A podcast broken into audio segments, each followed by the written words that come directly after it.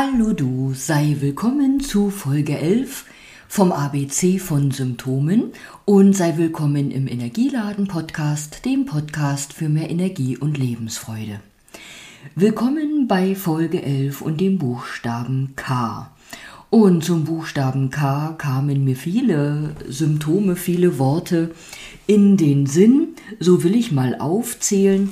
Also das Knie bzw. Kniebeschwerden, Kopfbeschwerden oder der Kopfschmerz an sich, Kieferprobleme, Konzentrationsschwankungen, kalte Füße oder kalte Hände, das Kloßgefühl im Hals, Kälteempfindlichkeit generell, das Kaffeebedürfnis, Kehlbeschwerden oder Kehlkopfbeschwerden, Krämpfe und Knochenprobleme. Da möchte ich bei den Knochen gleich starten. Die Knochen, die zählen zum Element Wasser und somit zum Funktionskreis von Niere und Blase. Und die Knochen sind ja so das Tiefste in uns, unsere Wirbelsäule, unser Skelett. Das sind sozusagen, oder die bilden unsere Substanz, wie eben auch die Zähne. Und wenn uns etwas an die Substanz geht, dann können wir eben Schwächeln oder Probleme haben. Oder wenn uns etwas an die Nieren geht, weil die auch zu den zu dem Funktionskreis gehören, kann das auch Probleme an den Knochen machen, so auch Kälte, denn die Kälte gehört als Klimafaktor zu diesem Funktionskreis oder zum Element Wasser und wer empfindlich ist an den Knochen, der weiß auch, wenn so Kälte herrscht, obwohl man die noch unterscheiden kann in trockene Kälte oder so nass, feuchte Kälte, ach, dann greift die manchmal so richtig die Knochen an und man hat das Gefühl, nicht die Muskeln sind verspannt, sondern wirklich die Knochen tun weh. Und ebenso gehört zu diesem Funktionskreis die Emotion Angst. Ja, also Angst, das kannst du dir vielleicht gut vorstellen, geht uns auch an die Nieren oder eben an die Substanz. Jetzt habe ich eben schon von der Kälte gesprochen und möchte was zu den kalten Füßen oder Händen sagen. In der chinesischen Medizin fand ich oder finde ich immer noch interessant, unterscheidet man noch, sind tatsächlich Hände und Füße komplett kalt oder eventuell nur die Finger- und Zehenkuppen. Das ist dann häufig ein Hinweis auf eine Leber-Qi-Stagnation. Leber-Qi-Stagnation bedeutet, dass die Energie der Leber, also das Qi der Leber, das Leber-Qi, stagniert, also wie blockiert ist. Und die Aufgabe der Leber in der Philosophie der traditionellen chinesischen Medizin ist, die Energie in unserem Körper zu verteilen und in Bewegung zu halten.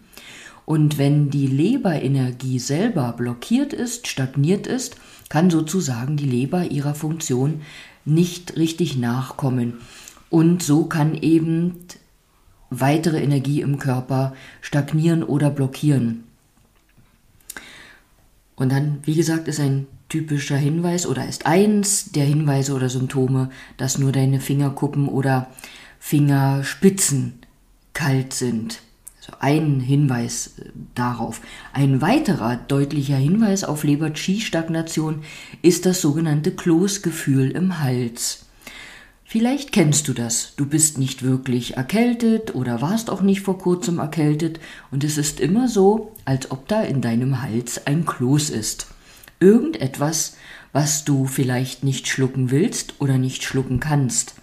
Auch dieses Kloßgefühl hat praktisch mit blockierter Energie zu tun und ist auch so ein typischer Hinweis auf eine Leber-Qi-Stagnation. Ähm, wenn wir jetzt schon beim Kloßgefühl im Hals sind, will ich noch auf die Kehle bzw. auf Kehlbeschwerden oder Kehlkopfbeschwerden ansprechen auf ansprechen. Naja, du weißt, was ich meine. Ähm, es gibt Menschen, die verfolgt immer das Gefühl oder von Zeit zu Zeit das Gefühl, es schnürt ihnen etwas die Kehle zu. Ähm, diese Menschen oder auch andere Menschen haben manchmal auch die, ach, Macke hätte ich beinahe gesagt, aber Macke klingt äh, nicht gut. Also haben manchmal auch die Eigenschaft, dass sie es überhaupt nicht ertragen, ein Tuch am Hals zu tragen oder vielleicht einen Rollkragenpullover anzuziehen bzw. am Hals zu ertragen oder schon eine Bluse mit Kragen äh, würden sie dann weit offen lassen, sodass am Hals auch von außen nichts einschnürt.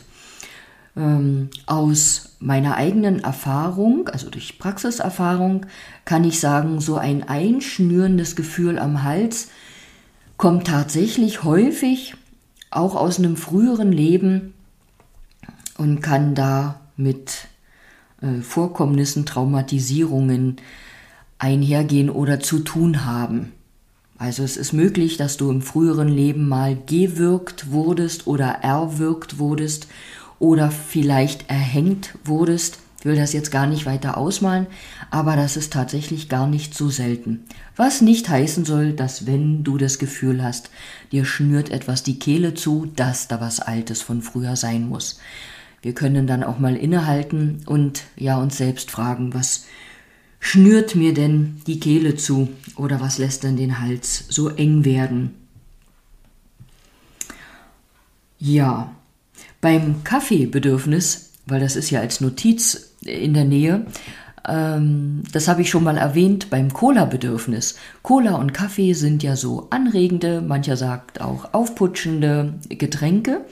Und wenn dein Kaffeebedürfnis auffällig ist, also nicht nur einfach eine Lust auf einen Kaffee oder ja, der Geschmack oder die Freude auf einen äh, Kaffee in welcher Form auch immer, dann kann das auch ein Hinweis sein, dass deine Nierenenergie geschwächt ist und dann ist das typisch, dass der Körper nach eben anregenden äh, Getränken verlangt, häufig Kaffee oder Cola, geschwächt ist dann eventuell dein Nieren-Yang, um das auszugleichen.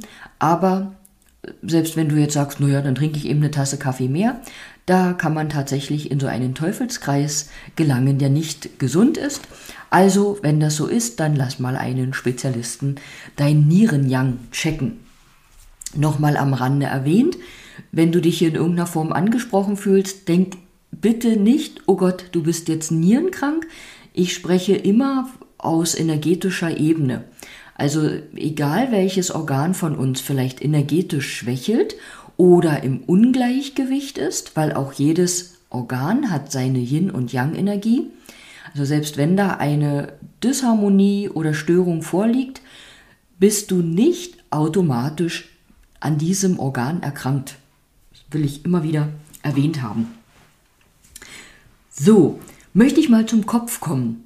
Ähm, es gibt den Kopfschmerz, aber es gibt auch andere Kopfprobleme und der, zum Kopf gibt es auch so viele Redewendungen, wie zum Beispiel, dass wir sagen, ach, ich äh, bin kurz davor, den Kopf zu verlieren. Oder man sagt, Mensch, lass den Kopf nicht hängen. Oder man sagt, Mensch, jetzt zieh den Kopf nicht ein. Mancher äh, denkt vielleicht auch, am liebsten möchte ich den Kopf in den Sand stecken oder wiederum ermutigt dich jemand und sagt, Mensch, jetzt aber nicht den Kopf in den Sand stecken. Hin und wieder sagen oder denken wir vielleicht auch, ich weiß gar nicht, wo mir zurzeit der Kopf steht. Wir kennen auch Menschen, vielleicht auch Kinder, von denen wir das Gefühl haben, die wollen mit dem Kopf durch die Wand. Manchmal sagen wir auch, Mensch, ich habe mir schon den Kopf zerbrochen. Da möchte ich aber auch erwähnen, dass wir solche Redewendungen bitte gar nicht so häufig nutzen, weil unser Unterbewusstsein nimmt diese Worte auf und äh, nimmt sie wörtlich, will ich mal so sagen. Ähm, unser Kopf ist ja unser Haupt, unser Oberhaupt. Und so könnte man auch sagen, der Kopf ist die Hauptsache beim Menschen. Der hat eben auch etwas mit unserer Autonomie und mit unserer Individualität zu tun. Und wenn wir Kopfschmerzen haben, dann kann das tatsächlich oder ist das nicht selten ein Hinweis darauf, dass Spannungen in uns herrschen. Spannungen herrschen, weil wir innere Konflikte haben, weil wir vielleicht geistig ähm, oder seelisch in Anspannung sind. Ähm, Und dann gilt es zu schauen, diese Spannungen zu beseitigen. Und da ist es, wie ich kürzlich schon mal gesagt habe, wir können die Umstände, die um uns herum sind, nicht ändern. Aber was wir ändern können, ist unsere Einstellung dazu, beziehungsweise wie wir damit umgehen. Und mit Aufgabe dabei ist auch, immer wieder zu lernen, zu akzeptieren, die Dinge zu akzeptieren, so wie sie sind und dann eben zu schauen, wie gehen wir mit ihnen um, die Dinge oder eben auch Menschen. Ja, ähm, möchte ich mal vom Kopf zu den Knien kommen. Wir haben manchmal das Gefühl, auch in die Knie gehen zu wollen oder dass uns die Knie weich werden. Ähm, die Knie wie die Ellbogen sind ja die Gelenke, die auch eine Beugefunktion haben oder dafür sorgen, dass wir die Arme beugen können. Und das hat auch so ein Stück was damit zu tun, symbolisch, wie wir uns dem Leben beugen oder ob wir uns den Dingen auch mal beugen und eben nicht starr und steif hingeben. Also symbolisch auch, welchen Grad an Flexibilität nicht nur unser Knie an sich hat, sondern eben auch wir als Mensch beziehungsweise mit unserer Persönlichkeit.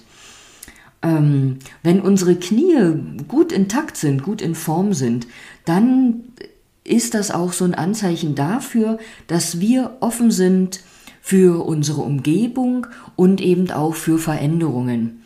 Das ist auch was, was ich häufig feststelle, wenn die Knie blockiert sind. Und das geht auch auf rein energetischer Ebene. Dann ist das auch immer so ein Hinweis, dass wir einen Konflikt haben oder ein Thema, ähm, mit Mitmenschen, beziehungsweise das ist so ein Beziehungsthema. Und Beziehung muss nicht immer der Partner sein. Wir stehen ja auch in Beziehung zu unseren Nachbarn, Kollegen, Freunden etc. Ja.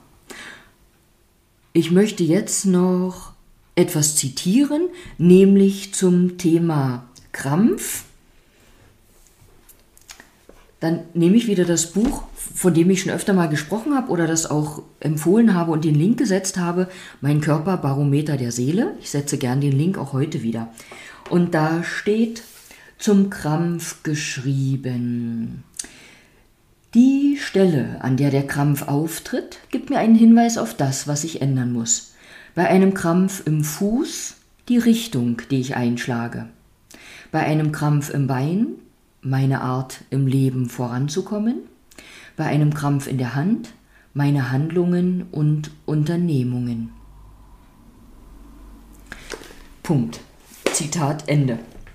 Ich habe vorhin noch von Konzentrationsschwankungen gesprochen und von, äh, wir haben auch den Kiefer, glaube ich, erwähnt.